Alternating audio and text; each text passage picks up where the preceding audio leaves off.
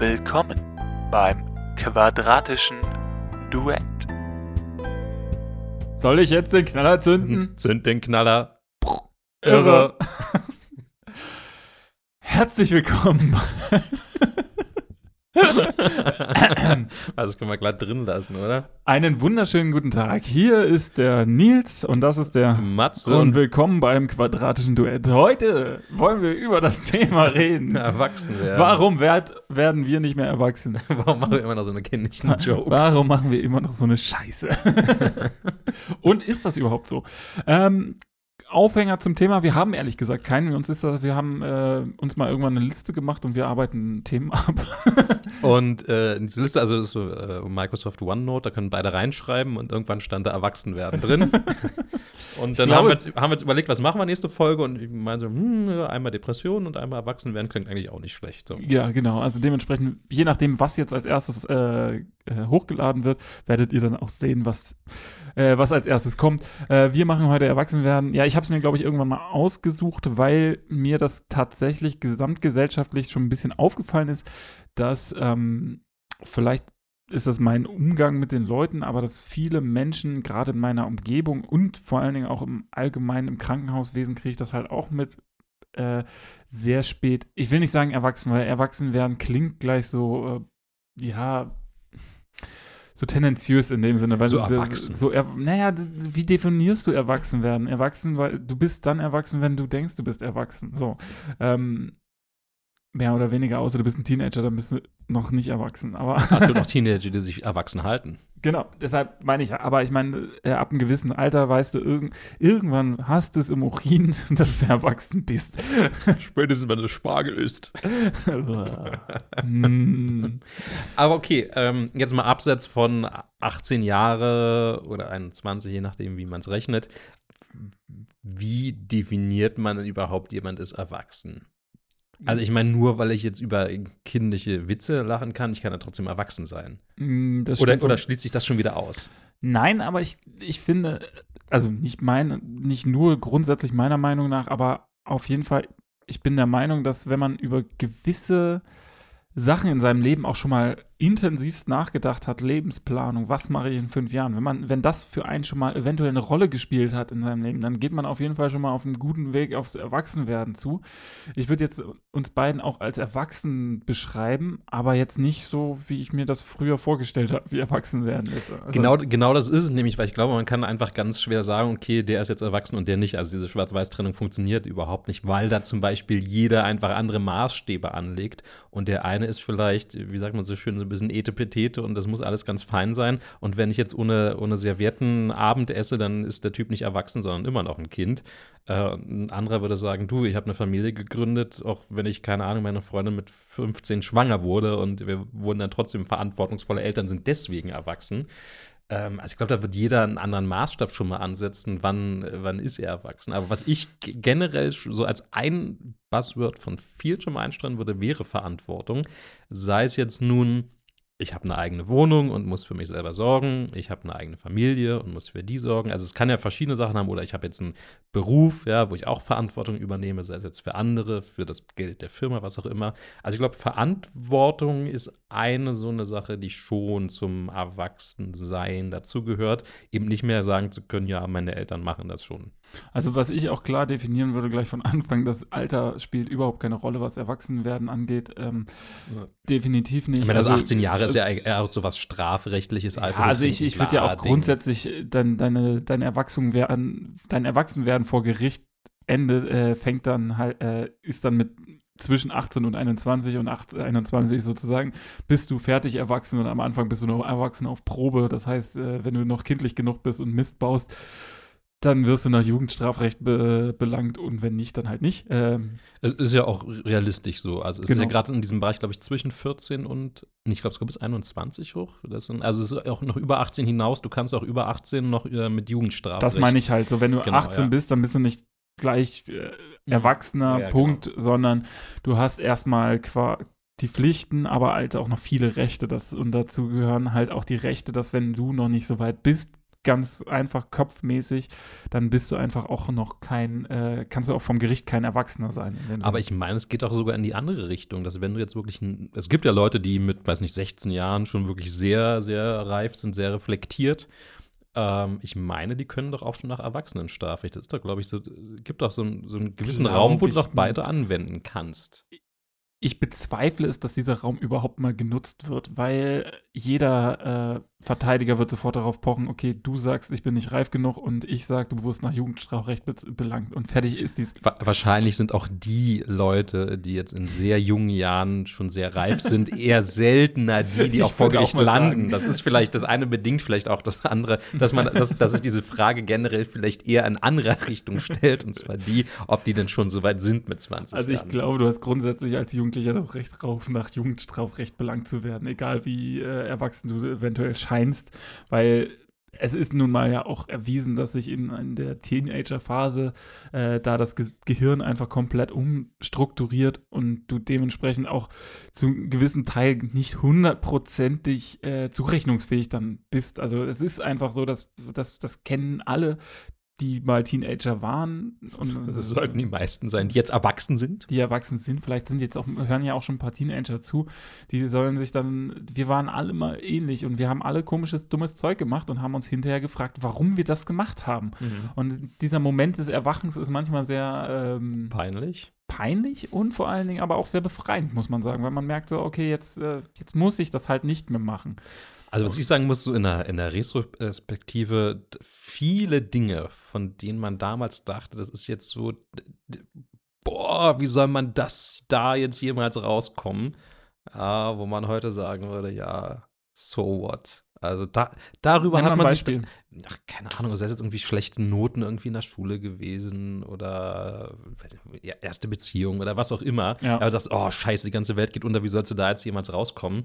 Und wo man dann eben rückblickend sagt, pff, ja und, ja, hier, da ein bisschen, da ein bisschen und dann, dann geht das schon Ist wieder. das ja, dann lernst du halt ein bisschen und dann ist das ja auch nicht so schlimm. Ich glaube, das ist. Äh, Genau, und deswegen ich halt, das ist einfach auch so ein Erfahrungsschatz, den Ja. man aufbaut, dass man eben merkt, viele Dinge sind gar nicht so schlimm und der nächste Tag kommt. Und Ja. du musst halt auch einfach gar nicht so viel, also ich glaube, die große Erkenntnis bei mir, das, das ich finde, ich, ich kann meinen Erwachsenwerden quasi auch in so, in so, weiß nicht, drei, vier Schritte sozusagen ein, ein, eintakten. Also einmal die wirkliche Teenager-Phase, wo ich ein Teen war, die ging ungefähr bis 17 ungefähr.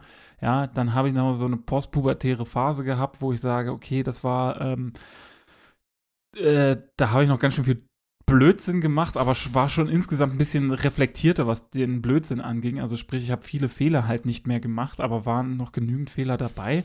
Ähm, und dann gab es noch mal eine Phase, wo mit, weiß nicht, zwischen 20 und 25, wo ich sage, okay, da, da war ich, da habe ich mich zwar schon erwachsen gefühlt, habe aber mich überhaupt noch nicht so benommen, war ein ziemlich, ziemliches Ego-Schwein, was man halt einfach, glaube ich, manchmal ist in der Zeit. Aber das sind auch viele Erwachsene. Das sind auch viele Erwachsene, ja, aber ich, ich gehe ja immer von mir, meiner Sicht aus. Ich bin ja nicht alle Erwachsenen, sondern Ich bin besser. äh, ich, meistens, meistens ja. Also meistens äh, habe ich das, das äh, Gefühl, dass ich meistens besser bin als der durchschnittliche Erwachsene. Ich, So. bin nicht, ich bin nicht Egoist, ich bin Narzisst. So ist es. Und Nazi. Nein, was? Nein, habe ich nicht gesagt. Das schneidet man zwar hinterher raus. Überhaupt nicht. Ähm, Ich schneide gar nichts. naja. Ähm, also ich zeige dir gleich mal, wer hier wen schneidet. ähm, Mord live bei uns. Nur hier. Snuff. Was? Musst du die Dateien löschen. Nichts ist nachweisbar. Ähm, nee, ich, und dann habe ich halt wirklich so eine Phase gehabt und das ging bis 25, bis ich dann auch sage, da habe ich zum Beispiel meine Frau kennengelernt, die hat mich ganz schnell zum Erwachsenwerden gebracht irgendwie und dann habe ich da eine Phase, wo ich wirklich so einen Übergang gespürt habe, richtig, okay, ich lege jetzt mein altes, doch sehr egoistisches Ich ein bisschen zur Seite, das ist noch nicht vollständig, äh, und gehe jetzt mehr in eine allgemein verträglichere Richtung. Das heißt, man, man diskutiert mehr bei Sachen, die man sagt, so, okay, das hätte ich früher einfach mit Haut und Haaren verteidigt oder sowas. Ich hatte es einfach gemacht. Oder ich hätte es einfach gemacht, ich spreche Sachen nicht ab, ich mache das einfach, weil ich das gerade so denke. So, äh, das war so die Phase so zwischen äh, 20 und 25, da habe ich ganz viel einfach nur gemacht. So, äh, und weil ich es konnte, klar war ich reflektierter irgendwie, aber es war halt noch sehr viel Teen-Geschichte dabei. Und dann habe ich gemerkt, so, okay, ab 25, äh, da habe ich so einiges äh, gelernt von mir selbst und über mich, weil mich halt jemand vernünftig reflektiert hat. Ähm, oder so, wie ich es gebraucht habe. Und das hat mich äh, dann zu der Phase geführt, wo ich jetzt irgendwo bin. Und, äh, also, wo ich jetzt vor einem halben Jahr ungefähr war. Und dann habe ich jetzt noch mein Kind gekriegt. Das hat mich dann nochmal irgendwie eine, eine Spur woanders hingebracht. Was einen nochmal irgendwie Stück erwachsener werden lässt irgendwie. Also jetzt mittlerweile habe ich tatsächlich schon spießige Gefühle entwickelt und, und äh, habe mich von dem sehr weit entfernt, von dem, wie ich mich früher mal gesehen habe und was, was aus mir mit der Zukunft wird. Also, äh, also ich muss bei mir sagen, so auch mit der, der die, mit die größte Änderung so in Persönlichkeit, sofern man das halt selber grob beurteilen kann, weil das ist ja wie bei vielen Sachen, wenn sich irgendwas langsam verändert, braucht man ganz schön viel Distanz, um das sehen zu können, wie man sich verändert hat. Wenn du jetzt jemanden hast, der dich, weiß nicht, irgendwie ein Onkel oder so, der dich alle drei Jahre mal sieht, wenn er jetzt irgendwie weiter weg wohnt und du hast nicht so den Kontakt, und der wird da schnell sagen, Mensch, aber du hast dich ja ganz schön und hm, hm, hm weil der das natürlich diesen Vergleich quasi immer von alle paar Jahre vielleicht mal den sieht. Äh, der ist größer, aber bei mir so rückblickend auch mit das Wichtigste war mir tatsächlich die Ausbildung. Also wenn meine Persönlichkeit quasi mit 16 nimmt, wo ich die Ausbildung angefangen habe, also ganz knapp 16. Äh, also circa vor 20 Jahren. genau, früher, früher, als ich noch jung war. Damals. Damals, ja, da. Ja, also Unter dem Kaiser. genau. Ja, also vor knapp zehn Jahren und dann eben drei Jahre später am Ende der Ausbildung. Das war schon unterschiedlich und auch noch so, äh, also gerade noch so die ersten ein, zwei Monate arbeiten ähm, wo das dann auch so so Azubi sein hat auch so ein bisschen was von, ich bin noch jugendlich. Im Sinne von, ich bin ja nur Auszubildender, ich muss das noch nicht wissen, das hätte mir noch jemand sagen müssen, bla bla bla bla. Äh, keine Ahnung, mein Ausbilder wird es jetzt schon richten oder wer mich jetzt auch immer anleitet. Und der einzige Unterschied ist ja meistens so, also wer jetzt eine Ausbildung macht, der wird das wissen der einzige großartige Unterschied zwischen den, ich sag mal, letzten sechs Ausbildungsmonaten und den ersten sechs Arbeitsmonaten besteht darin, dass man das dreifache Gehalt bekommt äh, für die gleiche Arbeit und man ist verantwortlich für das, was man tut und kann nicht mehr sagen, hm, das war, muss ich doch nicht wissen. Ja, ich bin ja noch, bin ja noch Auszubildender. Zumindest war das bei mir einfach so. Ich habe quasi in der gleichen Abteilung direkt weitergemacht, Anschlussvertrag, habe inhaltlich gesehen nichts anderes großartig gemacht als davor. Ich konnte halt rein rechtlich gesehen noch zwei, drei andere Aufgaben mit übernehmen. So ein Az äh, Azubi darf halt, weiß ich jetzt irgendwie nicht, äh, Paketversand irgendwie bei uns durften nicht groß mitmachen oder Geräte warten. Es geht halt, wo von Qualitätsmanagement ging das einfach nicht, aber sonst war da jetzt nichts, wo man jetzt gesagt hat, inhaltlich, boah, huiuiuiui, da hat sich aber mein Job nochmal komplett umgekrempelt. Aber es war halt einfach, ich, das war so mit der erste Gedanke am ersten Arbeitstag, wo ich da angefangen habe, so shit, jetzt kannst du nicht mehr sagen, ich bin ja noch auszubilden. Ne? Jetzt müsste ich halt meinen Chef und Zweifelsfall erklären, warum ich das so gemacht hat und warum wir jetzt für 4000 Euro ein Ersatzteil bestellen müssten oder was auch immer, wenn du Scheiße baust. Äh, habe ich, glaube ich, zum Glück nie hinbekommen. Aber wie gesagt, das war für mich so, so, der große Punkt, Anfang Ausbildung bis Anfang Berufsleben, also die ersten Monate nach der Ausbildung, wo es wirklich sehr, sehr krasse Unterschiede gab. Da fand ich so diese klassische Pubertät erstmal, die, weiß nicht, so mit 12, 13, 14 Jahren irgendwann anfängt, ähm, das ist so die Vorstufe, ähm, wo ja wirklich das Gehirn angefangen wird umzubauen, aber diese Persönlichkeitsentwicklung meiner Ansicht nach geht, wie bei dir auch, so mindestens in die 20er, Mitte 20er weit hinein. Und ich muss sagen, die Zeit so nach der Ausbildung, so ab 18, 19 bis so Mitte 20, eigentlich so fast mit die, die geilste Zeit irgendwie, die man hat, weil man so auf diesen, man hat schon Geld, aber man hat auch genug Zeit, um noch jede Menge coole Sachen mit dem Geld anzufangen. Ähm, das so mit, mit Ende 20 klingt jetzt ein bisschen nach Midlife Crisis. ähm, nee, mit Ende 20 kommt dann eben doch dann vielleicht nochmal. Du hast noch 100 Jahre auf dem Burg äh, vor dir. Ne? Schön wäre es, ja. ähm, nee, aber gesagt, äh, ich glaube, so mit Ende, Ende 20, Anfang 30, wenn das irgendwann kommt, da sind dann halt spätestens irgendwann Themen so Familie drücken dann den Rücken, wenn man es nicht schon angefangen hat in den 20ern. Und dann wird halt alles irgendwie noch mal ein bisschen ernster. Deswegen fand ich wirklich so die so 18, 19 bis Mitte 20 so die, die relaxte, also war jetzt bei mir nicht wirklich relaxed in Sachen Zeit, aber es war schon irgendwie, irgendwie ganz cool. Und da verändert man sich dann natürlich auch, oder es festigt sich so ein bisschen, würde ich sagen. Warst du denn irgendwie ein anstrengender Teenager oder? Das sollten sie wahrscheinlich lieber meine Eltern fragen. Naja, ich meine, aber du kannst dich ja ein bisschen selbstreflektierend äh, rückblickend betrachten, oder? Also, ich meine, das ist ja, du, du, du weißt ja ungefähr, was ein. Ich, machen wir es mal so. Ich erzähle dir mal, was ein schlimmer Teenager macht, weil, ich- weil ich war ein re Also- recht, also recht schlimmer Teenager und dann kannst du das, das dazu vergleichen. Äh, nee, ja. Also ich, ich sage mal, ich, also ich war jetzt garantiert nicht hier der, der äh, liebe von vom britischen Aristokraten erzogene äh, Schlipstragende, was auch immer. Also das garantiert nicht. Ja, so so so, so Wer ist das schon? Ich meine, es gibt ja wirklich Leute, die irgendwie nur auf Privatschulen sind und bla. Also das, das jetzt nicht. So im Mhm. Sinne von, hat nie irgendwas Schlimmes gemacht. Nee. Äh, wo ich mir rückblickend meine Schulzeugnisse angeguckt, ich dachte eig- eigentlich so, ja, ach naja, warst eigentlich immer ein ganz guter Schüler. Irgendwie so, so halb, jetzt nicht überdurch, also jetzt nicht überdurchschnittlich im Sinne von wahnsinnig schlau, aber es war schon irgendwie okay. Äh, dann irgendwann mal meine Zeugnisse irgendwie beim Aufräumen einen Ordner gefunden, mal angeschaut, dachte, oh shit, kann schon verstehen, warum meine Mutter wahrscheinlich ab und zu schlaflose Nächte hatte. Ähm, das hat am Ende wurde es dann gerade in der Ausbildung schlagartig besser. Ähm, aber also es gab, ich, ich war jetzt nicht ultra problematisch, das garantiert nicht. Aber ich meine, die, so die, die rebellische Phase macht ja fast jeder irgendwie durch. Also zumindest nach dem, was ich so gehört habe. Man muss sich jetzt ja nicht mit den Eltern zoffen, aber das ist irgendwie so ein Hm. so Pubertät halt. Ja, genau. Ja, also bei mir muss ich halt sagen, ich, meine Eltern haben es, glaube ich, noch mehr verflucht als bei dir, weil die hatten vorher vier, drei Mädels sozusagen, die halbwegs funktioniert haben, so Schule und sonst was.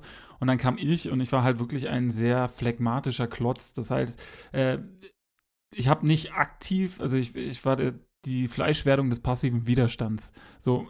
Bei mir stand sogar mal ganz kurz phlegmatisch in einem Zeugnis drin. nee, in der Grundschule sogar schon. Wow.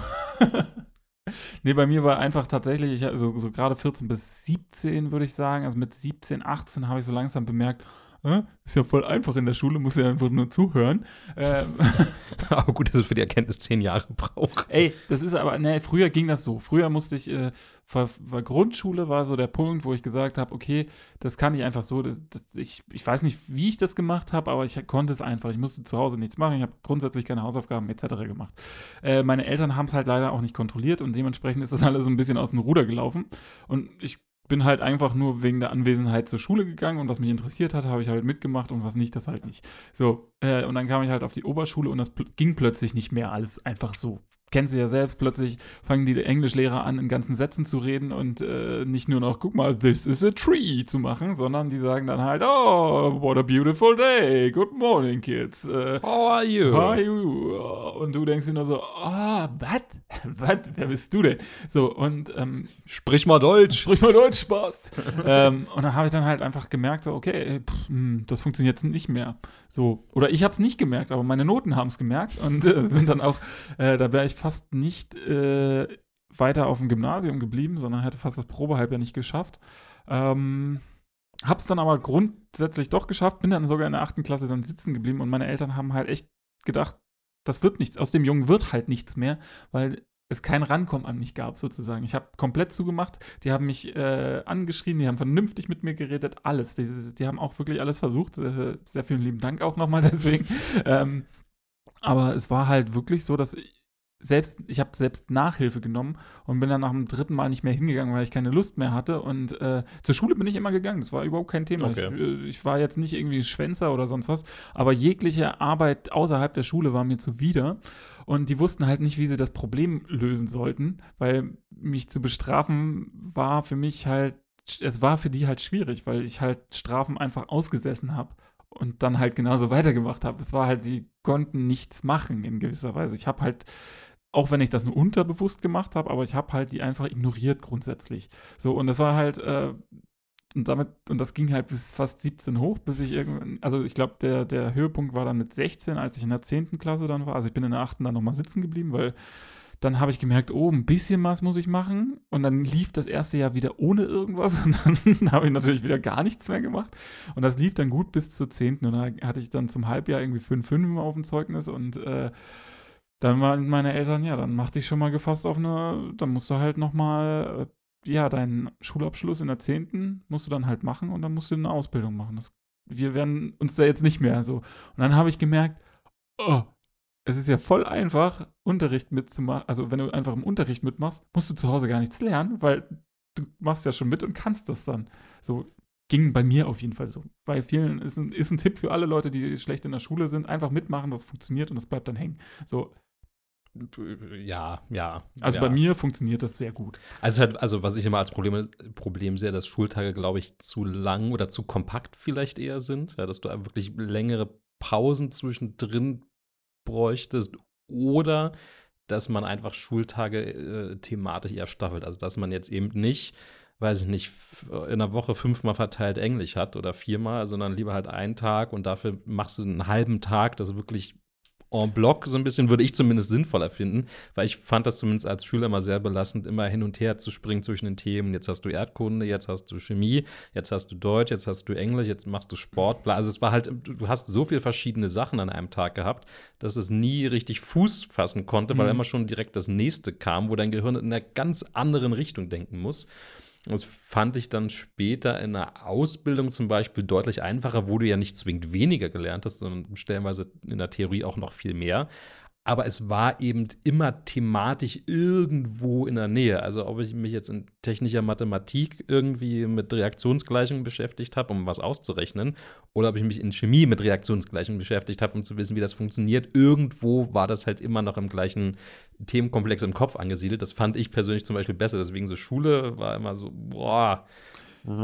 Ja, Ende vom Lied war noch, um, um die 5-5 kurz abzuk äh, Mhm. abzukaspern. Ich habe es dann halt auch noch geschafft, bis zum Ende der, äh, bis zum Ende des Halbjahres alles 5-5 auszugleichen, weil ich einfach mal mitgemacht habe. Und dann habe ich gemerkt, okay, ich habe anscheinend die Gehirnpower, um das einfach zu machen, so. Und ich muss dann nicht viel zu Hause machen. Und dann war das halt so auch mein Weg. Und damit kamen dann meine Eltern und ich sehr gut zurecht. Und nicht, um es falsch zu verstehen, mir hat das auch keinen Spaß gemacht, die, die Jahre dazwischen. Also es war für mich die Hölle, ja, also diese ganzen Strafen auszuhalten, war für mich auch nicht einfach. Ich habe einfach nur irgendwie nicht begriffen, dass es dadurch kommt, dass ich einfach nichts mache. Ne? Also sprich, ich hätte dem ganzen Jahr entgegenwirken können, weil man hatte ja eigentlich so viel Zeit, aber das Gefühl war halt ein anderes. Man hatte irgendwie nicht so viel Zeit.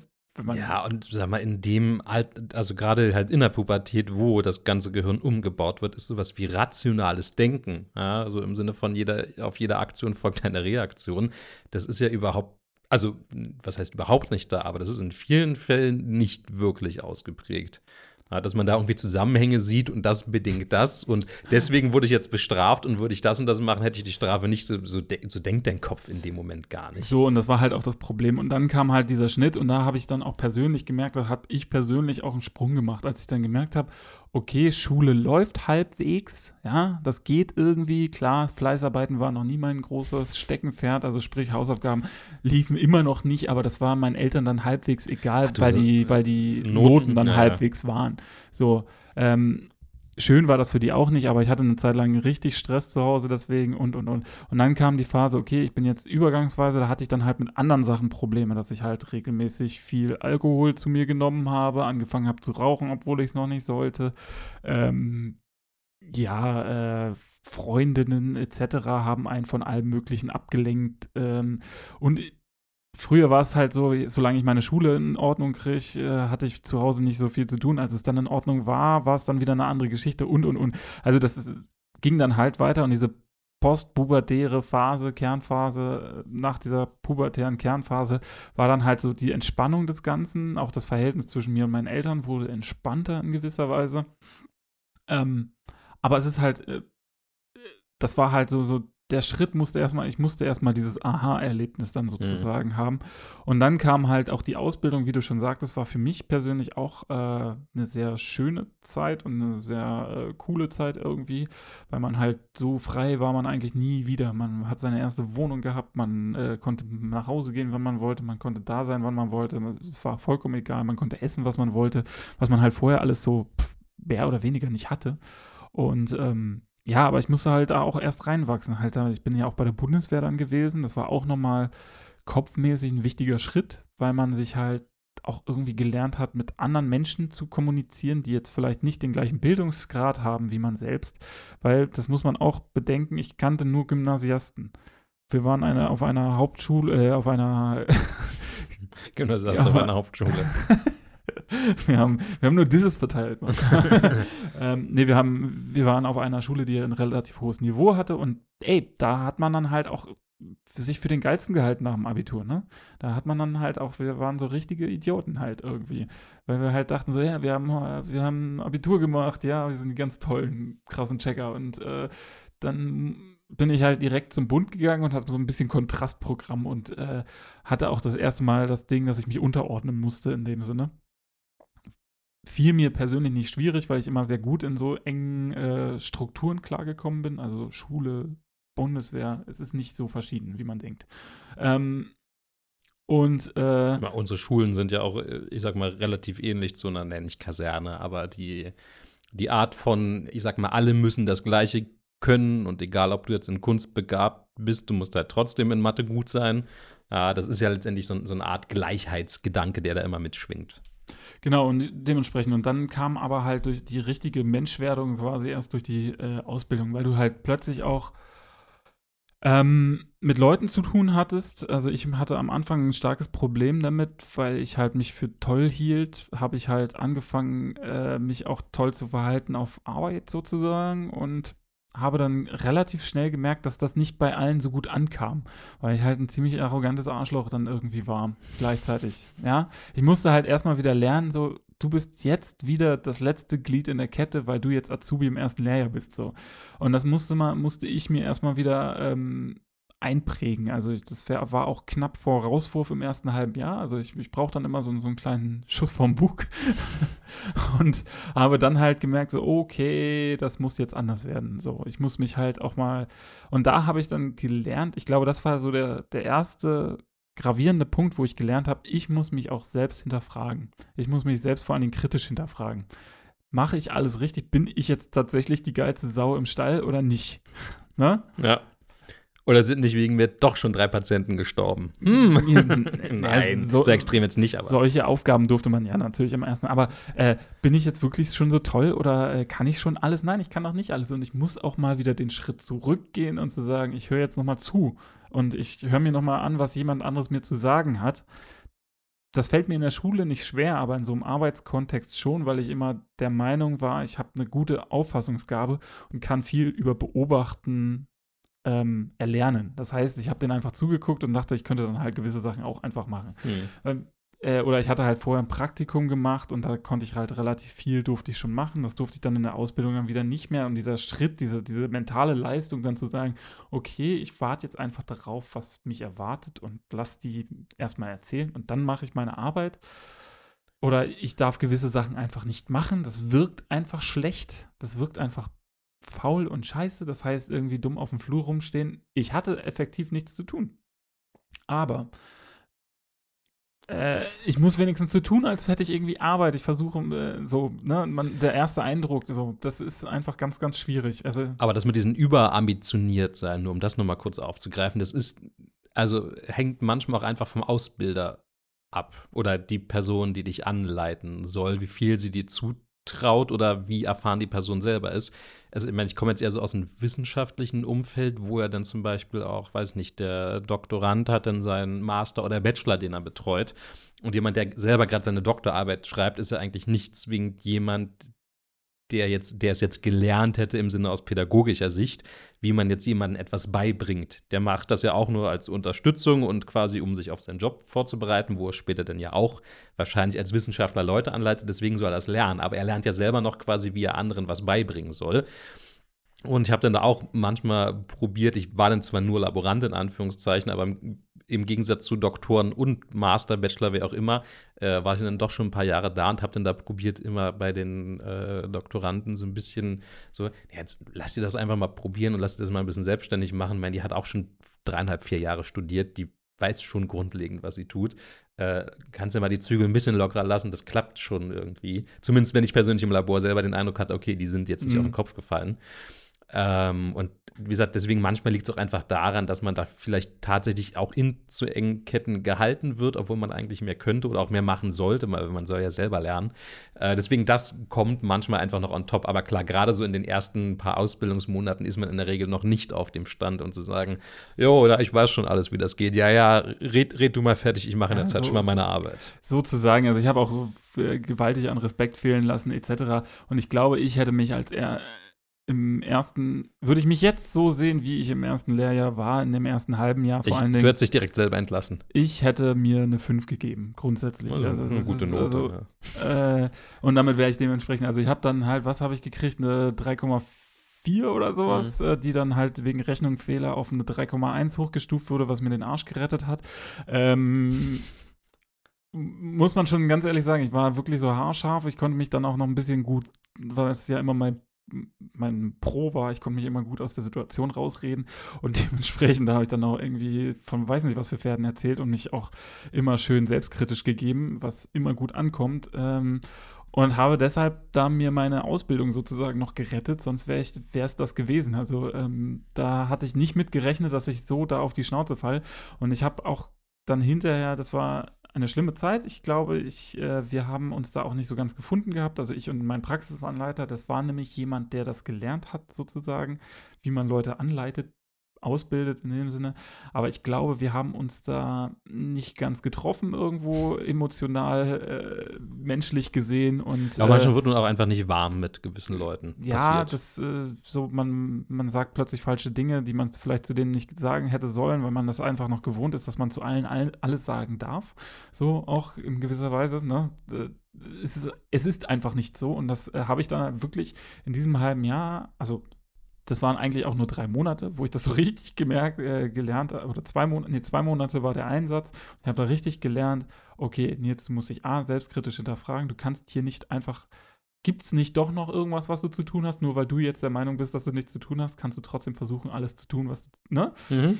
Gleichzeitig hatte ich auch noch einen Schüler dabei, äh, einen Mitschüler dabei, der auch aus dem ersten Lehrjahr war.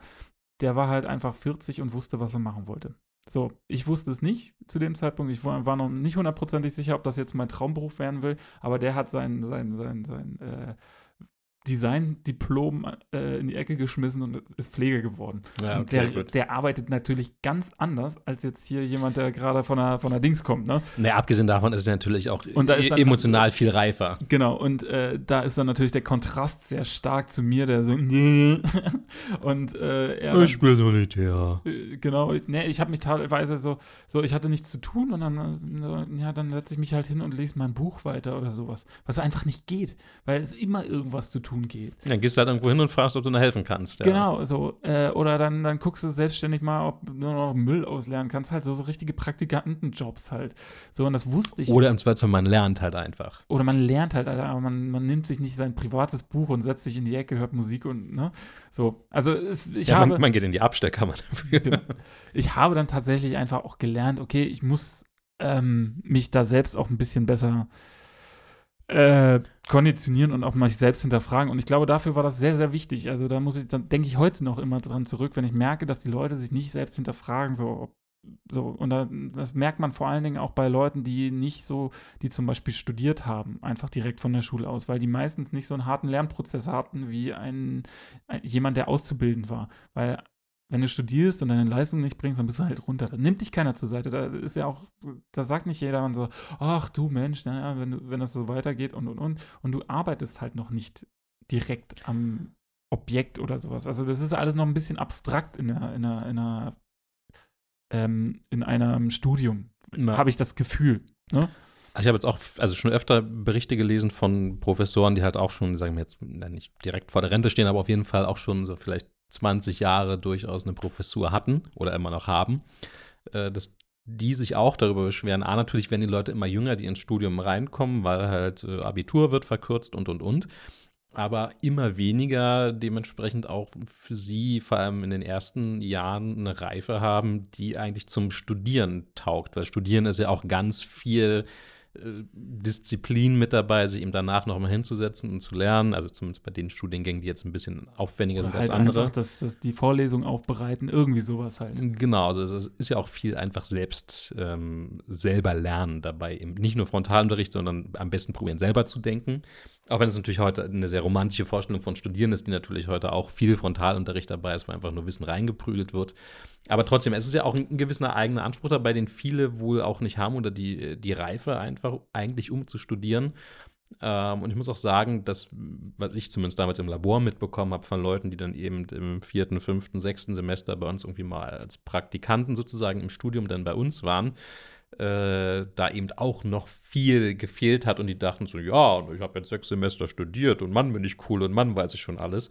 Und ich hatte da irgendwie gerade mal meine Ausbildung fertig und habe gesehen, oh Gott, was machen die da? Ja, also das ist eben, man denkt, man ist ja immer dann auch schon in diesen akademischen Kreisen drin und alles wäre so toll, ähm, aber da viel, fehlt eben auch noch sehr viel und das ist manchmal mit ein bisschen, ähm, sage ich mal, ein, ein überambitionierten äh, Teil an Selbstbewusstsein verbunden, Ah, dieses Selbstbewusstsein ist manchmal eben auch nicht gerechtfertigt, dass man eben denkt, oh, man ist der Geilste und man kann jetzt schon alles. Aber ich habe ja, hab ja schon so, bin ja quasi fast fertig mit meinem Bachelor. Nee, das ist, äh, das, das ist schön. A, fast fertig und B, selbst wenn du fertig bist, man lernt ja eh nicht genau, aus. und das ist dann ja halt die, die, die, die Probe, dann ist es dann ja meistens in die Praxis zu gehen, ne? Ja. grundsätzlich. Und dann kriegst du dann ja auch nochmal gesagt, nach dem Bachelor bist du aber auch gleich wieder da, wo du vorher warst, nämlich das kleinste Licht im, im, im Mhm. Dings, weil du es halt auch erstmal wieder lernen musst. Du musst ja auch erstmal lernen zu arbeiten, wie du zu arbeiten hast. Und das hatte ich dann natürlich auch direkt.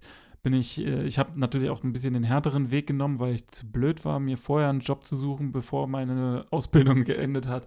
Und dann bin dann halt ähm, direkt in den Leasing-Bereich gegangen, was eigentlich so mit am schwierigsten ist für Neueinsteiger, weil man halt sagt, okay, du musst dich ganz schnell diesen Job nebenbei lernen und dann bei jedem, du kannst dich halt nicht mit einem Team einarbeiten, Mhm. sondern du bist immer neu auf Station und du machst, du bist immer überall neu, was ein Vorteil ist, aber auch gleichzeitig ein Nachteil. Weil Vorteil, du bist wahnsinnig flexibel irgendwann.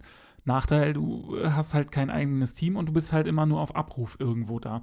Und ich glaube, das hat mir dann halt auch sehr geholfen, dann auch weiter zur Charakterbildung. Es war irgendwie auch hart, aber es war halt auch wichtig, weil du halt dann gemerkt hast, okay, du bist halt, äh, was mir das über, über, über ähm, Firmen und sowas gezeigt hat, hat halt, ich habe halt gemerkt, du bist halt, du kannst auch deine Ansprüche haben in dieser Welt, in dem Sinne. Du bist nicht mehr wie in der Ausbildung das kleinste Licht, du bist ausgebildet, du bist fertig, du kannst Sachen auch sagen und meinen und äh, dafür Einfordern. und einfordern und dafür einstehen.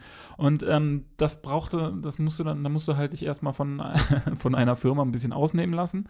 Ähm, weil sie halt wussten, ich bin Anfänger und dann können sie halt sagen, ja, okay, kriegst hier deinen Mindestlohn sozusagen, deinen Tariflohn, haha, und dann äh, rufen wir dich in allen möglichen Lebenslagen an und dann musst du am besten auch spuren, sonst drohen wir dich immer mit dem- dir immer mit einem Rausschmiss und sowas. Ich wurde damit zwar zum einer der beliebtesten Mitarbeiter, weil man mich halt immer anrufen konnte, aber auf der anderen Seite hatte ich dann auch kein Privatleben mehr und dann habe ich halt nach einem halben Jahr auch gekündigt und aber das hat alles wieder geholfen, um nochmal wieder ein bisschen mehr erwachsen zu werden, sozusagen. Ich meine, ich würde jetzt sagen, 100% erwachsen gibt es einfach auch nicht. Also, Nee, das, das Das garantiert muss man, glaub ich, auch. nicht. Aber wir haben, glaube ich, auch einen, einen guten Punkt, weil wir haben immer wieder so Herausforderungen oder man wächst irgendwo dran. Und ich glaube tatsächlich, dass das auch so ein bisschen das Problem ist, warum immer weniger Leute erwachsen werden und in Klammern wollen. Das ist vielleicht nochmal ein ganz anderer Punkt, das Wollen, äh, würde ich erstmal rausnehmen, aber warum Leute später erwachsen werden, dass diese, die Herausforderung, die man hat, oder eig eigentlich lernen heißt du musst scheitern irgendwie. Ja? Also wenn, wenn du nicht irgendwie scheiterst, wenn du nicht irgendwie Mist baust, dann wirst du daraus einfach auch nicht schlau.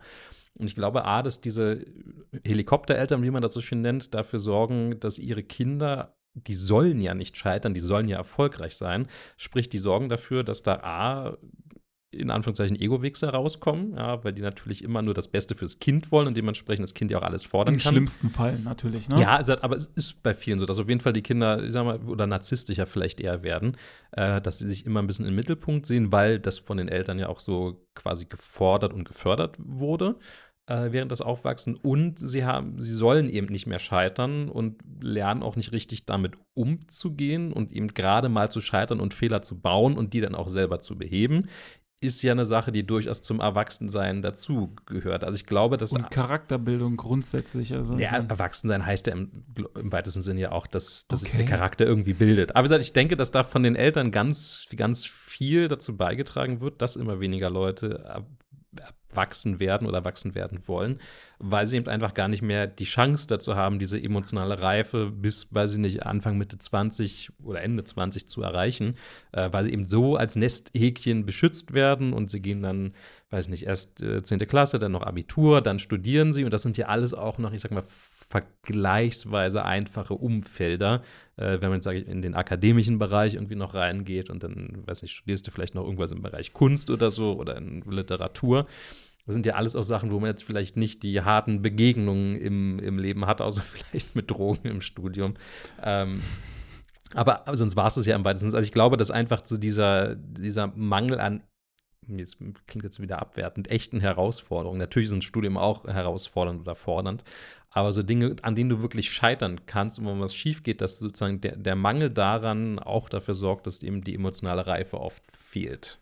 Ich finde auch, es ist, ein Studium bietet dir zwar auch genügend, genügend Chancen zum Scheitern, aber halt anders, nicht so zwischenmenschlich. Mhm. Also du, du, äh, ich bin auch eigentlich der Meinung, dass es halt äh, sinnig wäre für, für äh, Menschen, äh, für alle Menschen quasi, das hatten wir, glaube ich, auch schon mal nach der, nach der, ähm, nach einem Abitur oder nach einer schulischen Ausbildung erstmal ein Jahr quasi dieses freies soziales Jahr zu machen. Also oder ich, äh, freies ökonomisches gibt es, glaube ich, auch noch. Freies ökonomisches Jahr oder ökologisches Jahr. Ökologisch heißt nee, es gibt, es gibt freies ökonomisches auch noch. Okay. Das ist so ein nicht ökumenisch?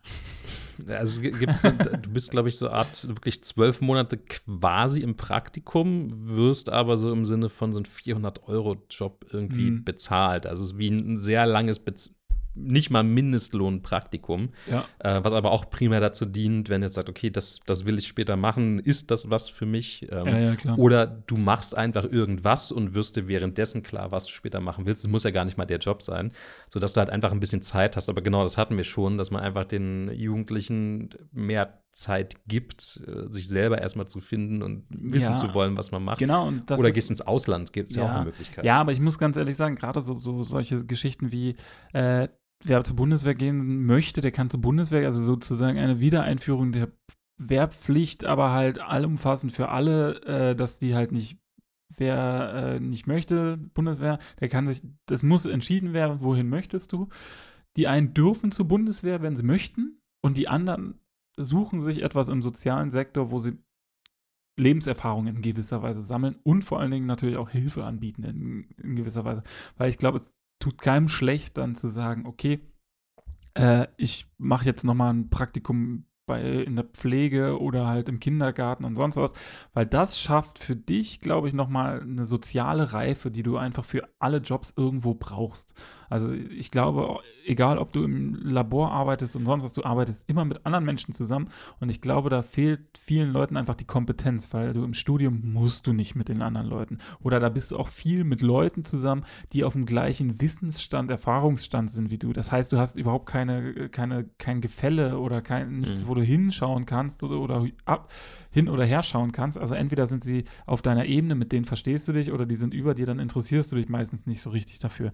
Das heißt, wenn du dann aus dem Studium raus bist, dann bist du eigentlich wie nach dem Abitur wahrscheinlich, ein, also in meinem Fall wäre ich dann ein ziemlich arroganter Penner gewesen, der, ähm, der gesagt hat, ey, ich mache das jetzt einfach so und so und ich mache das ja und ihr habt sowieso alle keine Ahnung, weil ich habe ja studiert, bam. So. Es gab EU-weit mal einen ganz schönen Ansatz, ähm, dass man, dass es für Jugendliche einmalig im Leben die Möglichkeit gibt, ein sehr, sehr, sehr billiges Bahnticket zu kriegen, was glaube ich irgendwie drei Monate galt und das in ganz Europa. Mhm. Egal, ob du jetzt, keine Ahnung, du kannst dann von Berlin nach Paris, nach Madrid, wo auch immer hinfahren, kannst de facto alles nutzen, wenn es nicht irgendwelche ganz komischen, kruden Privatunternehmen sind, die die Strecken betreiben ähm, und kannst damit quasi einfach andere Länder erkunden, wie du lustig bist. Du musst dich eigentlich nur darum kümmern, dass du irgendwo schlafen kannst, in Jugendherbergen, was auch immer.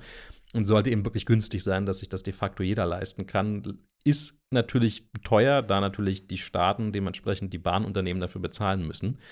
Ähm, deswegen wird das, also es gibt immer noch das Programm, ist jetzt aber eben nicht für jeden, sondern es gibt halt ein sehr begrenztes Kontingent dieser Tickets. Aber ich fand den Grundgedanken A in Europa, wo man ja wirklich sehr frei reisen kann, du musst dich um keine Visa, kein gar nichts kümmern. Ähm, schönen Grundgedanken, der eben auch ein bisschen dazu geführt hätte, dass Leute, auch wenn es nur drei Monate sind, erstmal die Chance hätten, sich selber klar zu werden, wo sie stehen, mal einen ganz anderen Kulturkreis kennenlernen können. Das kann man dann ja auch durchaus organisieren. Man kann mit Freunden hinfahren, mit Wildfremden, kann das irgendwie verknüpfen. Jugendherbergen lernt man auch immer Leute kennen. Also das war eigentlich eine super, super tolle Idee, die es da gab. Ist dann nur leider an der Finanzierung bisher gescheitert. Aber wie gesagt, der, der Grundgedanke auf jeden Fall top, wie ich finde, ähm, würde, glaube ich, vielen Leuten durchaus helfen, schon mal so ein bisschen an der Charakterbildung da so einen kleinen Kick reinzugeben Ja. ähm, oder einen Startschuss. Ja, und wahrscheinlich auch noch ein Grund dafür, warum wir alle so ein bisschen später, also ich meine, das Phänomen, dass wir ja alle irgendwie gefühlt später erwachsen werden oder gewisse ähm, Sachen in unserem Leben später angehen, sowas wie Kinder kriegen etc. Da, da haben wir im Vorfeld ein bisschen drüber geredet, dass äh, das ja auch die, ähm, die Wurfrate quasi immer höher wird, also äh, immer, also Später. immer später quasi. Ähm, das heißt, die Leute kriegen nicht mehr mit 20, 21, 22, 23 ihre Kinder, da wo wir unsere Ausbildung gemacht haben, sondern die kriegen dann halt mit 30, 31, 33 ihre Kinder oder Wenn überhaupt. wenn überhaupt oder halt wie in 40. 40 zum Teil, also wirklich Spätgebärende. Also ich meine, das ist gerade auch ein, ein, ein Berliner Phänomen zum Beispiel in gewissen Bezirken. Ich möchte jetzt keine Namen nennen, aber äh, dass es da halt wirklich diese spätgebärenden Muttis gibt, die halt wirklich äh, mit 38 nochmal irgendwie drei Kinder zeugen. Aber das ist vielleicht auch weniger, also A, Städte sorgt auch ein bisschen dafür, aber primär ist es, sage ich mal, in ähm, höheren Bildungsschichten, um es mal ganz, ganz grob zu definieren. Also gerade, sage ich mal, in Anführungszeichen Karrierefrauen, das soll jetzt nicht abwertend klingen, ähm, klassischer Fall dafür, aber generell der eben auch studiert, man muss es ja auch realistisch sehen, wenn jetzt irgendwie, weiß nicht, jemand, egal ob Mann oder Frau, jetzt einen Doktortitel haben will, bist du deine Schule hast, dein Abitur hast, du hast studiert, Bachelor, Master, Doktorarbeit und sagen wir mal, da kommen überall noch ein paar Monate Verzögerung rein und vielleicht bist du auch mal ein halbes Jahr arbeitslos, bis dann die Stelle losgeht. Da bist du de facto halt auch einfach mal 28, 29, bevor du denn Doktor XYZ bist. Und dementsprechend ist vorher auch kaum die Chance, äh, irgendwie Kinder zu bekommen. Das ist natürlich dann die Frage, ne? Also, weil ich muss ganz ehrlich sagen, ich glaube, es ist einfach der Irrglaube ist da, dass man halt während der Ausbildung, seiner Lebensausbildung sozusagen, was man dann halt auch immer macht, Bachelor, Master, keine Ahnung was, ne? äh, Doktor und dann König, Kaiser, äh, Gott. Ähm, Schöner Werdegang. Schöner Lebenslauf. das ist mal irgendwann, ja, weißt du denn. Ja, dann war ich noch 16 Jahre deutscher Kaiser und äh, danach habe ich mich zum Gott krönen lassen. Bin ich zu Gott aufgestiegen, als Gott aufgestiegen und habe meine eigene Religion gegründet. War sehr gut. äh, habe jetzt aber keinen Bock mehr. Bin reich geworden. Bin reich geworden.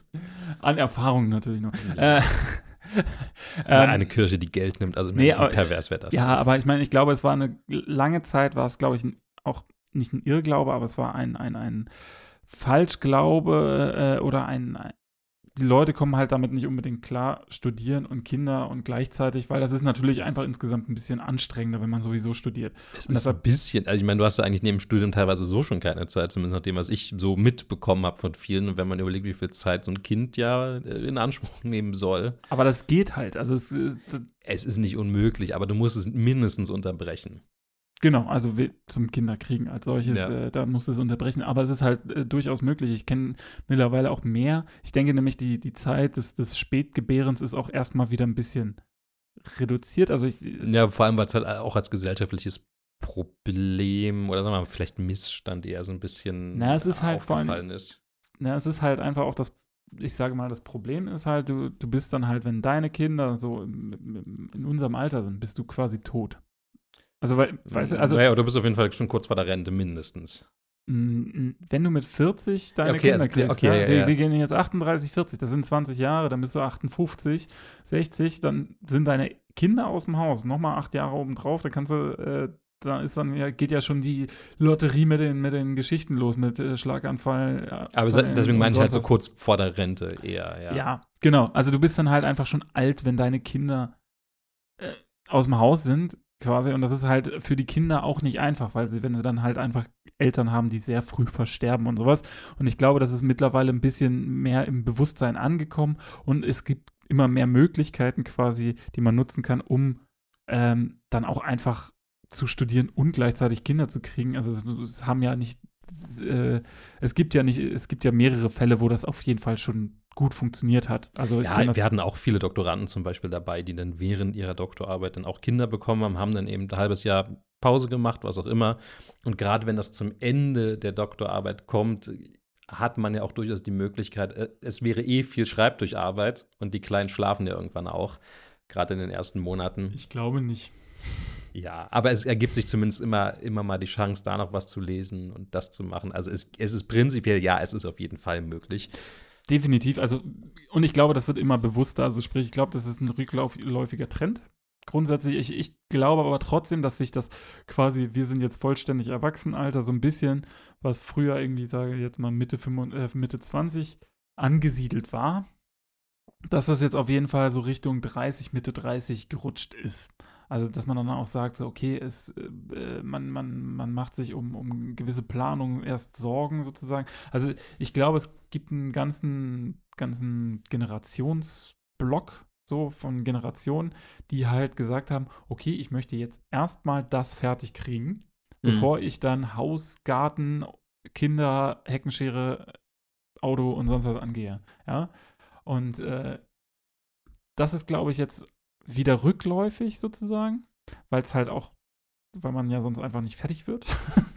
Irgendwie, also wie gesagt, also ich, ich, ich sehe das ja bei anderen, äh, ich sehe das häufig am Klinikum, wenn dann, wenn dann, wenn man halt ganz viele, also ich kenne das jetzt, weil ich ja selbst ein Kind gekriegt habe, kenne ich halt, sehe ich das halt immer die ganzen Mütter und sonst was, die besonders alt sind. Das sind alles Risikogeburten. Das da, äh, da haben alle Angst. Da wird immer ein ganzes Bromborium gemacht, nur weil äh, da irgend das Kind falsch gelegen hat oder sonst mhm. was, weil ja wirklich das schwierig wird, ab einem gewissen Alter Kinder naja. zu kriegen. Ne? Und ich glaube, das ist deshalb auch so, ich, oder sagen wir es mal so, ich will nicht sagen rückläufig, aber die Verteilung ist nicht mehr so, so krass in die eine Richtung, mhm. wenn ich mich nicht ganz so täusche.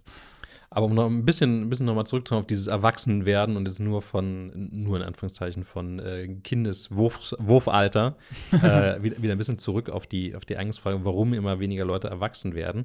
Ich glaube auch, dass so dieses, du hast dich vielleicht vor 20, 30 Jahren eher noch so in Generationen definiert, hier unsere Generation und so weiter und so fort.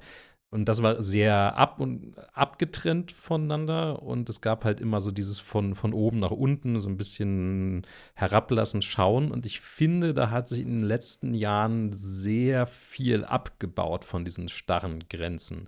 So von diesen, also klar, so, weiß nicht, musikalisch gibt es natürlich immer noch gewisse Unterschiede, aber es vermischt sich in sehr, sehr vielen Bereichen, sei es jetzt nur Freizeitaktivitäten zum Beispiel wo das eben, weiß ich nicht, die, die etwas ältere Schicht, die hat halt früher, die hat Golf gespielt und die Jüngeren haben halt das verrückte Zeug irgendwie gemacht, dieses neumodische.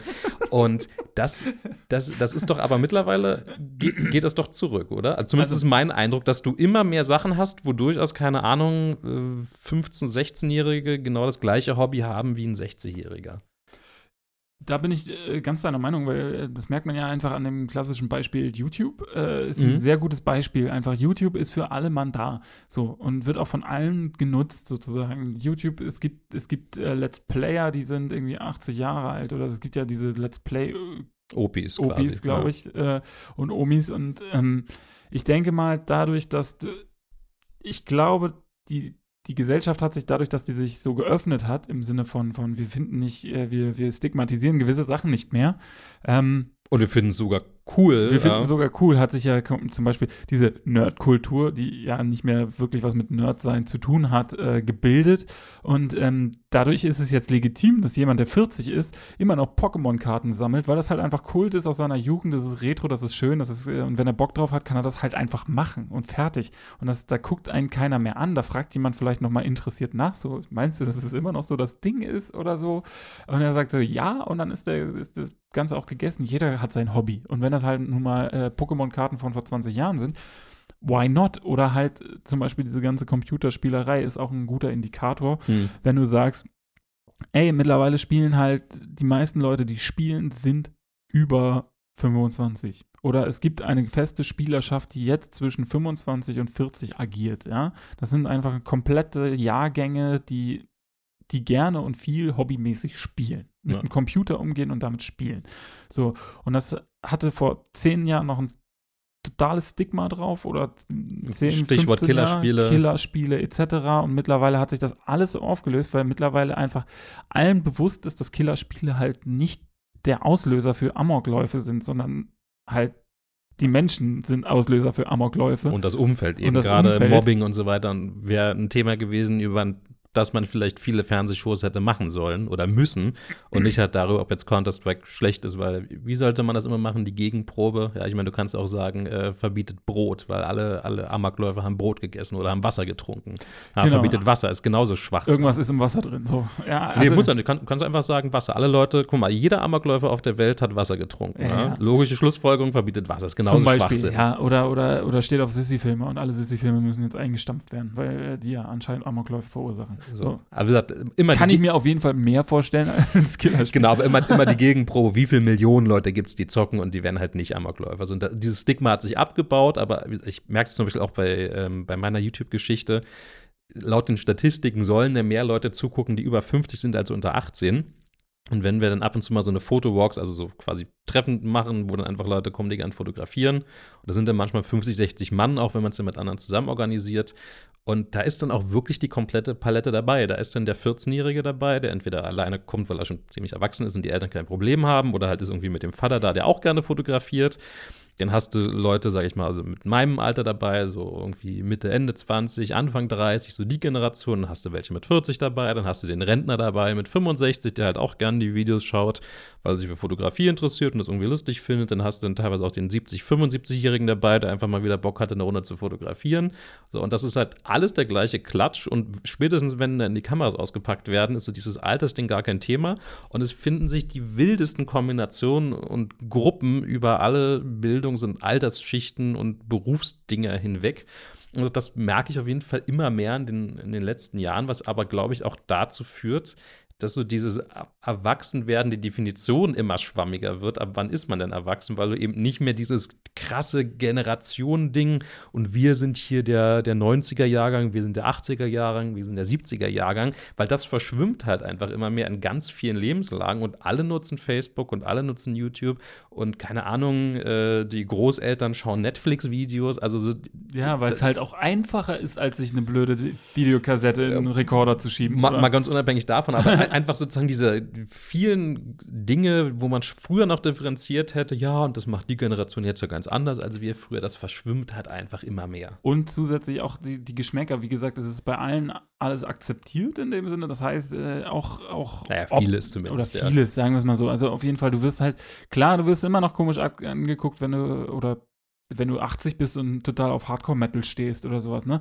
Es, äh, aber das finden wir sich wahrscheinlich eher die Leute, finden das cool und entspannt, äh, als äh, Also, ich weiß, nicht, das letzte Tote Hosen-Konzert war eben auch, sage ich mal, vom Vater, der seine Tochter auf dem Arm hielt, die irgendwie, weiß nicht, neun, zehn Jahre alt war mit den großen Ohrschützern und direkt eine Reihe daneben stand halt irgendwie das 70-jährige Ehepaar und hat dann da noch, also die waren natürlich nicht im Moshpit mit drin, ja, muss ja, muss das ja machen die Gelenke gar nicht mehr mit.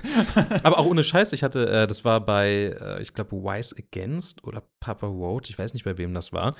Ähm, war einer, einer am Moshpit drin und der hat gesagt, ja, mein, äh, bin ja in zwei Jahren in Rente und langsam muss ich halt echt überlegen, wie, wie lange ich das hier noch mache. Aber da ist halt voll mitgegangen. Also Ja. auch da merkst du es halt und ist dann, keine Ahnung, mit den 17, 17-jährigen Abiturienten zusammen halt in den Moshpit reingegangen.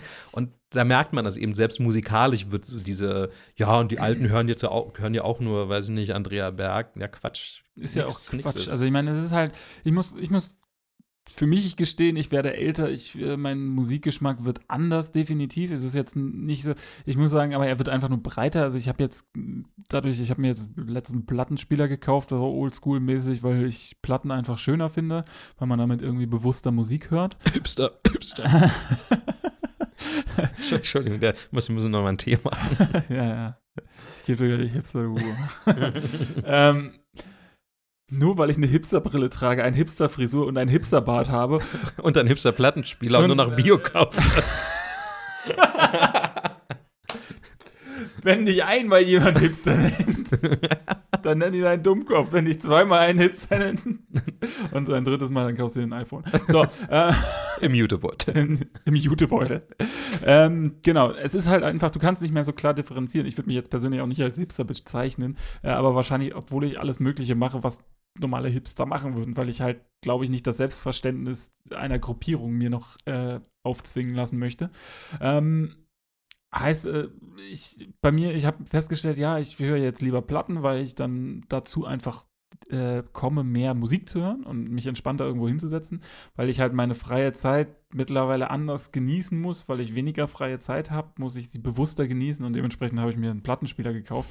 Äh, klingt komisch, ist aber so. Auch eine Musik ist auch eine schöne Art äh, Ähm, für Quality Time, wie man das Genau, und allerdings da nennt. habe ich dann gemerkt, so, ey, cool, Jazz, Jazz gefällt mir voll gut. Ich komme gut mit Jazz, klar, es muss jetzt nicht unbedingt der übelste Free Jazz sein, aber so ein bisschen ab, abgehen kannst du schon mal so, ne? Ähm, oder, oder dass ich mehr Blues höre, aber Blues habe ich schon immer ein bisschen mehr gehört, weil das halt ein bisschen mehr Liedartiger ist. Hm. Ähm, oder dass ich sage, okay, ich höre mir halt doch wieder ältere Platten oder ein bisschen Klassik an. So, das ist halt für mich so ein Zeichen dafür, okay, vielleicht werde ich einfach älter und ein bisschen ruhiger insgesamt. Aber Der Opi hier neben mir. der Opa. Ja, aber ich muss halt auch ganz ehrlich sagen, so ein Kind macht im Kopf furchtbar alt. So, weil man plötzlich in anderen, ähm, Das ist vielleicht auch wieder so ein Kategorie-Ding, weil dann bist, bist du halt Vater oder Mutter oder halt Elternteil. genau, weil du halt ganz anders anfängst zu denken. So, und ich glaube, da, da definierst du dich generell mit einer Gruppe an Menschen, die dann eben auch Kinder hat und damit tendenziell älter ist als Leute, die keine Kinder haben. So sieht's aus. Also ich meine, es ist einfach so, du machst äh, Aber gewisse ist nur, um dieses Generationending quasi nochmal so zu haben. Genau, also du ich mein- vielleicht früher eher die Hobbys genommen hast oder dein Musikgeschmack ist vielleicht heute das einfach sogar wichtiger. Genau, ich, also hätte ich mit 25 Kinder gekriegt, dann äh, wäre ich mit 25 einfach diesen Sprung gegangen. Ne? Also ich habe es richtig gemerkt, ich bin Vater, jetzt ist, äh, es gibt einfach gewisse Sachen, die nicht mehr drin sind. So äh, am Wochenende super feiern gehen oder sich äh, besaufen, bis, bis du nicht mehr laufen kannst oder sonst was. Äh, ja, ich meine, das habe ich früher alles gemacht. Matze kann das bezeugen. Oh ja, ähm, andere Folge. ja, andere Folge. Aber äh, das äh, war alles super lustig und sonst was. Aber das würde ich halt einfach nicht mehr machen, grundsätzlich, weil ich einfach immer noch im Hinterkopf habe, ich muss eventuell heute noch mit einem äh, Notfall und ich muss mit dem Kind noch irgendwo hin oder sonst was. Ich kann mich nicht mehr vollständig irgendwo hingegen in irgendeine Richtung gehen lassen. Und ähm, mein Tag fängt um 6 Uhr an und hört um 18 Uhr auf. Ich bin jetzt quasi schon drüber. Ich bin auch schon total müde, weil ich eigentlich schon wieder ins Bett muss. So, ähm, das klingt total spießig und doof, aber es ist, ähm, mir gefällt es persönlich und man kommt damit auch gut klar. Also man, man verschiebt einfach dann in dem Moment seine Prioritäten e extrem. Man zählt halt nicht mehr selbst. Und ich glaube, das ist dann auch nochmal so ein Schritt des Erwachsenwerdens, den nicht alle gehen möchten, dass man halt seine Priorität auf ein anderes Individuum legt, also quasi meine Frau und das Kind. Ähm, das äh, sorgt dafür, dass man halt selbst sich so in den Hintergrund stellt und das führt noch zu einer ganz anderen Reife irgendwie. Also man kriegt einfach eine ganz andere Sicht auf die Dinge des Lebens, ähm, die ich nicht erwartet hätte. Also ich hätte niemals erwartet, dass ich jemals so rede oder solche Sachen mache wie, ah ja, komm, dann gibt es jetzt einen Plattenspieler oder dann, äh, dann äh, gehe ich halt nicht mehr los oder ähm, dann muss ich halt kein Fußball mehr gucken. Ich bin der große, ich bin echt ein großer Mhm. Fußballfan und habe mir extra Sky und sonst was Abos äh, wurde, habe ich jetzt gekündigt, weil es zu teuer einfach und das tut mir halt auch nicht weh, weil ich sage, ich weiß, wo, wofür ich es mache. Ne? Und ähm, das ist halt so diese ganz andere Denkweise. So. Ich glaube, das ist aber auch evolutionär, gerade halt beim Sonderthema Kinder nochmal, weil letztendlich evolutionär so die, die einzige Daseinsberechtigung, die man ja so ziemlich als Lebewesen hat, ist ja seine Art irgendwie zu erhalten und im besten Fall weiterzuentwickeln. Und ich tippe, dass da einfach aus evolutionärer Sicht halt im Gehirn nochmal der Schalter umgelegt wird, gesagt, hier, eigenes Kind, niedlich, muss man unterstützen, auch wenn die Windel voll ist. Ja, was, wenn man keine Kinder hat, ich denke, das war vorher vielleicht auch eher dein Gedankengang, oh Gott, diesen ganzen Stress, wer macht sich das freiwillig? Äh, bei allen Leuten, zumindest mit denen ich gesprochen habe, sobald das eigene Kind da war, dreht sich das im Kopf zu 180 Grad und da ist halt nur noch Fürsorge, Liebe, alles äh, das Programm. ist wahrscheinlich genauso wie halt in der Pubertät dein Gehirn umgebaut wird, springt da einfach genetisch bedingt, evolutionär bedingt ein Schalter im Kopf um. Und das ist jetzt nicht nur was Menscheneigenes, das ist ja bei so ziemlich allen Tierarten zu sehen. Und selbst bei wilden Tieren, also bei vielen Gattungen zumindest, wenn da, weiß ich nicht, irgendwie äh, die Eltern oder der Elternteil, der verantwortlich ist, stirbt, übernimmt das ja teilweise die Gruppe mit.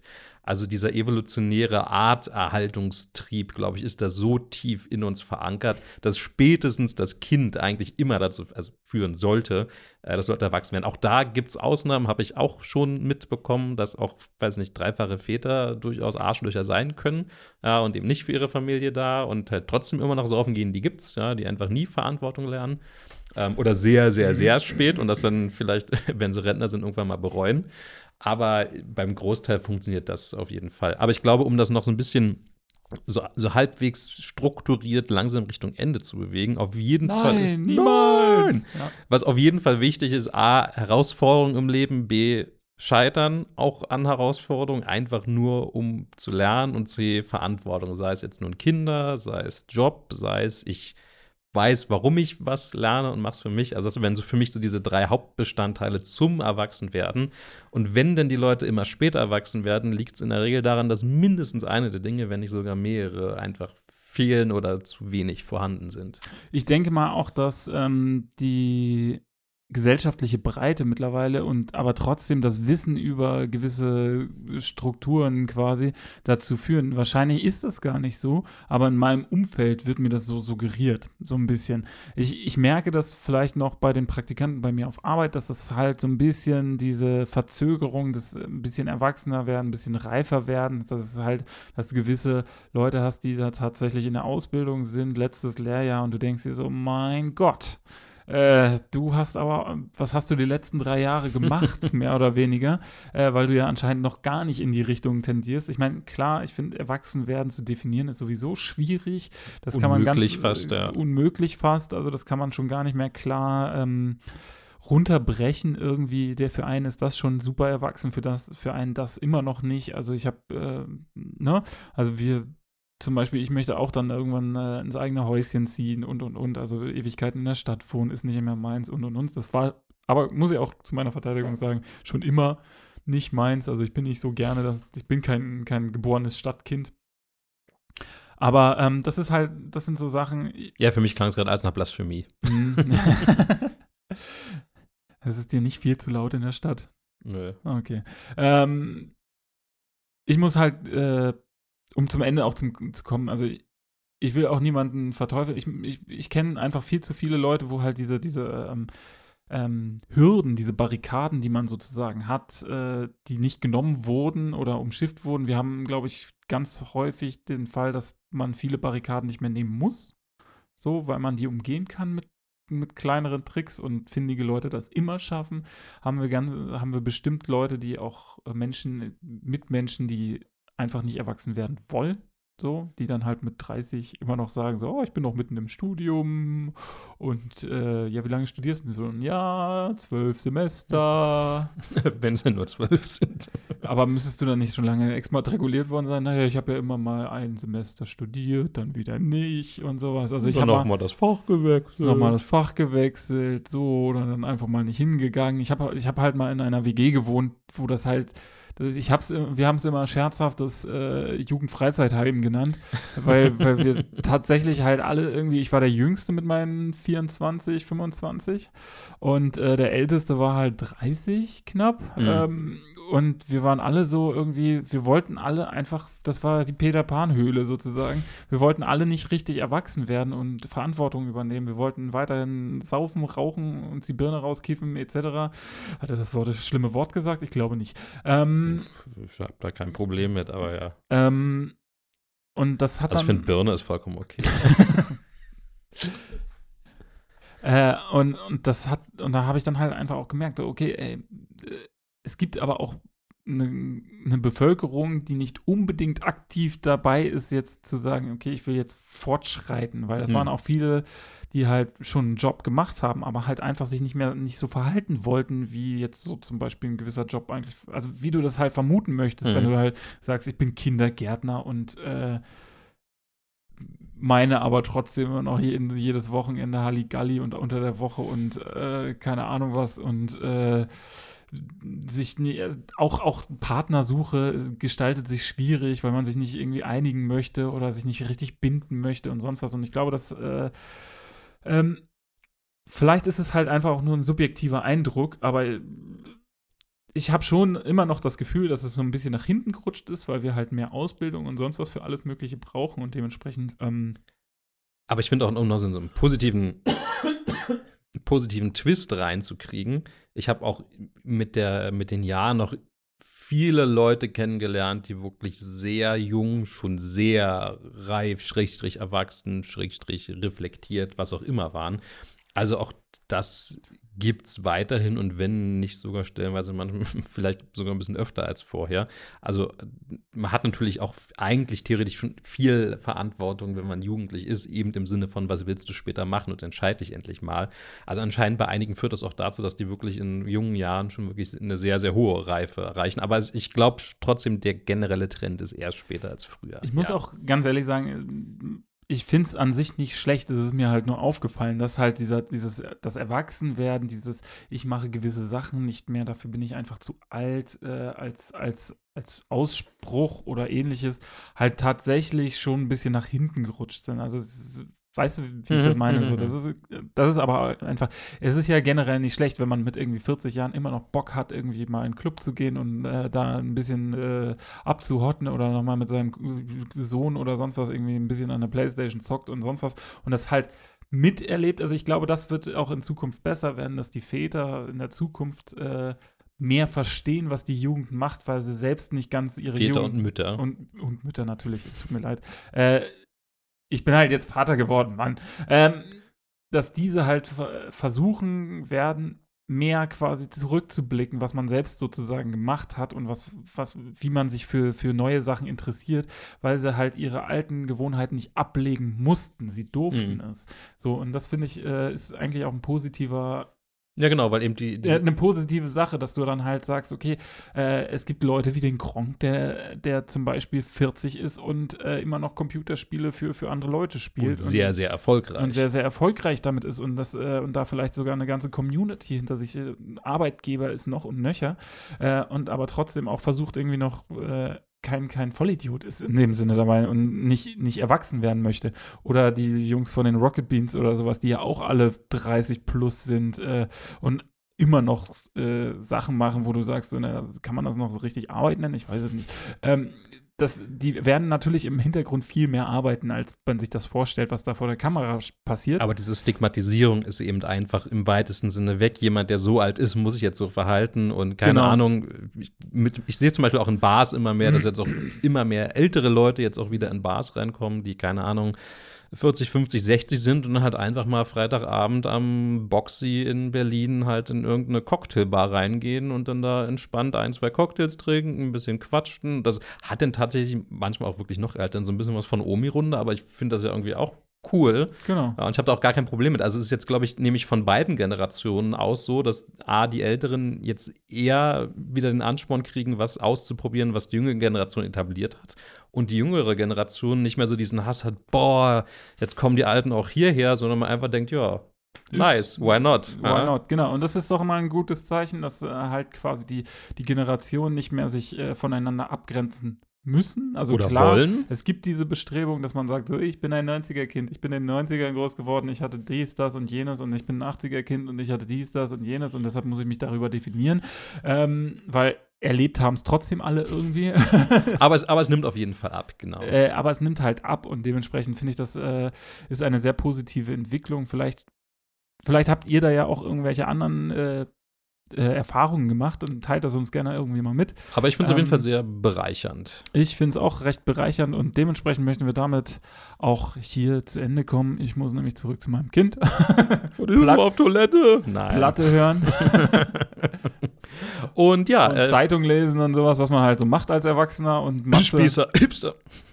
und Matze macht hier weiter seinen Lulli-Kram mit seinem komischen Technikzeugs. Und guck mir ein paar Pornos an. und guckt sich ein paar Pornos an. Zum Beispiel. Das ist üb- übrigens auch ein durchaus generationenübergreifendes Hobby. In dem Sinne. Tschüss. Tschüss, schönen Abend noch.